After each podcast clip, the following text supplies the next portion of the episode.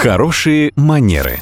Как произвести впечатление и избежать неловких ситуаций, расскажет преподаватель по современному этикету Татьяна Баранова.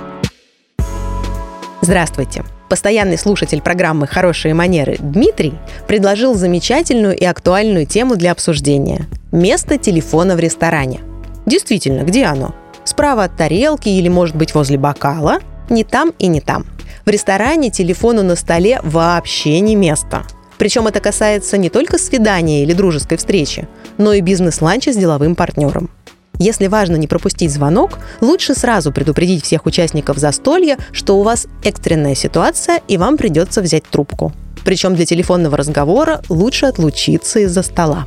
Во всех остальных случаях телефон держат на беззвучном режиме в сумке, ну или на крайний случай на коленях, но не на столе. И не косятся в него каждые пять минут, чтобы проверить почту и сообщения. Есть правило.